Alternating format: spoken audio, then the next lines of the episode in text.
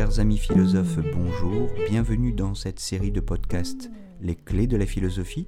Je m'appelle Jérôme Ravenet et je partage avec vous des conseils et une réflexion sur les clés utiles pour entrer en philosophie à travers les exercices académiques de la philosophie, la dissertation et l'explication de textes autour des auteurs du programme officiel des examens et concours du secondaire et du supérieur. Chers auditeurs, bonjour.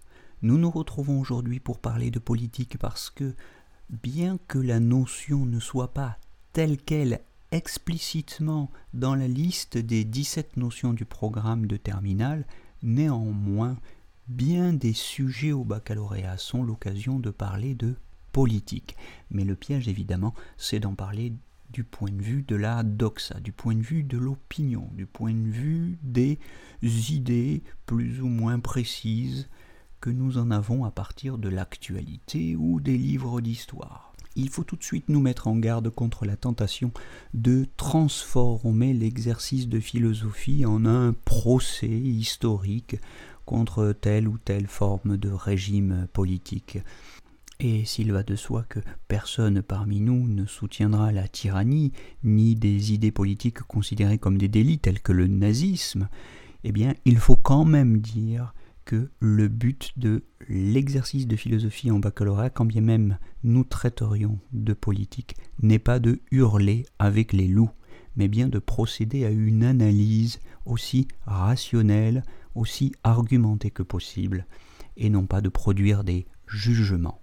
Je tiens donc à redire en guise de préambule avec le Spinoza du traité politique qu'il ne s'agit, je cite, ni de rire, hein, d'ironiser, ni de pleurer, et encore moins de détester, mais de comprendre.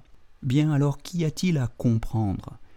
Eh bien, d'abord, premièrement, puisque je vais vous proposer ici trois conceptions très différentes de la politique, que la politique peut être perçue comme rapport de force, comme quête du pouvoir, comme lutte pour la domination. Il ne s'agit pas de s'en lamenter, de s'en affliger, mais simplement de le constater. La lutte pour l'acquisition et la conservation du pouvoir peut constituer une définition de la politique. Et c'est à cette fin que le prince, tel que le pense Machiavel dans son traité du prince, le prince gouverne au moyen de la ruse et de la force.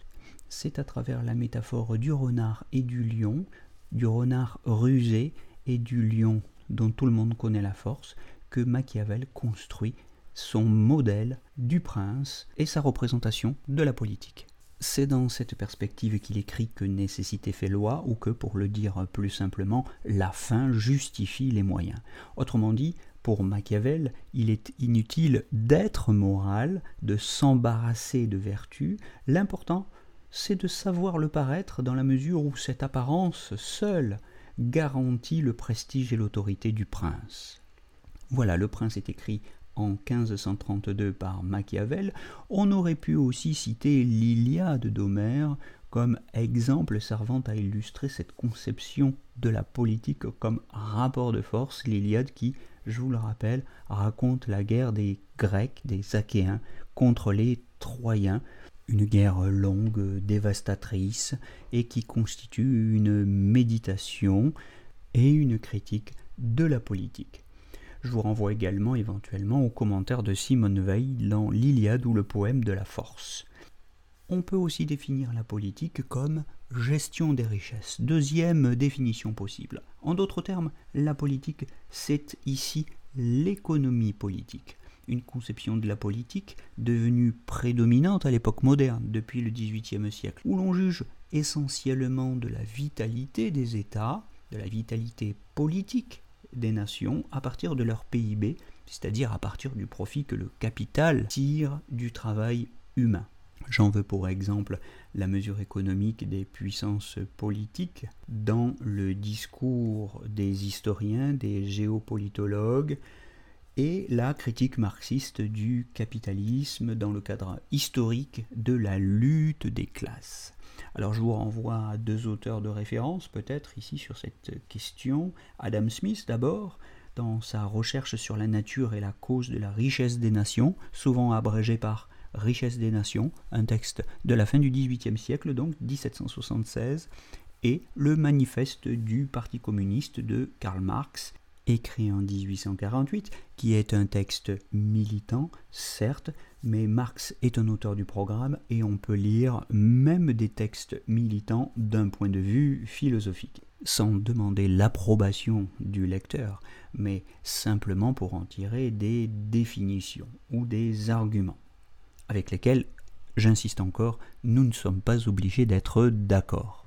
Voilà, on peut considérer que la naissance de l'économie politique euh, au tournant du XVIIIe siècle vient apporter à la réflexion machiavélienne euh, l'argument fondamental qui la prolonge et en quelque sorte la dépasse en soulignant que l'argent est le nerf de la guerre. Bon, mais ces deux conceptions laissent intact le problème de la violence qu'elles ne proposent de surmonter que par des moyens, savoir la guerre et le marché, dont la violence est dénoncée. Alors, y a-t-il une autre conception, une alternative? Eh bien oui, c'est la troisième et dernière conception de la politique que je vous propose, la politique comme recherche du consensus, comme création d'un monde commun pour exorciser la violence. Les Grecs déjà et Anna Arendt au XXe siècle ont proposé de penser la politique comme la mise en commun d'actes et de paroles, de chercher collectivement le consensus à partir du dissensus, de rechercher un accord minimum sur les règles qui permettent de régler des désaccords insurmontables, car il y en a toujours, il en subsistera toujours. Il s'agit donc de faire en sorte que le pouvoir ne puisse appartenir à personne, du moins de façon définitive, et qu'il puisse en quelque sorte circuler sans être jamais définitivement confisqué. On peut citer sur ce thème la référence de Thucydide à Périclès et le fameux discours de Périclès sur ce sujet, extrait de la guerre du Péloponnèse en 237, on peut aussi évoquer les réflexions de Hobbes sur le contrat dans le Léviathan, objectif justement permettre à l'humanité d'échapper à cette violence naturelle des rapports de force. Et on pourrait aussi citer Spinoza et son concept de démocratie absolue dans le traité politique. Enfin, évidemment, j'ai évoqué Anna Arendt, on lira avec profit La crise de la culture. Il y a sur YouTube bien des fiches de lecture et de révision qui peuvent vous permettre d'acquérir sur cet auteur quelques notions simples concernant notamment la distinction fondamentale de l'action qui garantit la liberté et du travail et de l'œuvre chez Anna Arendt. Voilà pour aujourd'hui. Alors j'espère que mon préambule méthodologique vous permettra d'éviter de perdre des points, d'éviter donc de transformer votre copie en tribunal de l'histoire et j'espère surtout que les trois définitions bien différenciées que nous avons données de la politique comme rapport de force, puis comme gestion des richesses, et enfin comme création d'un monde commun et recherche d'un consensus, ces trois définitions contribuent à enrichir un petit peu votre répertoire de clés, de connaissances, pour une éventuelle dissertation comportant des enjeux en philosophie politique. Je vous souhaite une belle journée et je vous donne rendez-vous très bientôt pour un nouveau podcast des clés de la philosophie. Belle journée à tous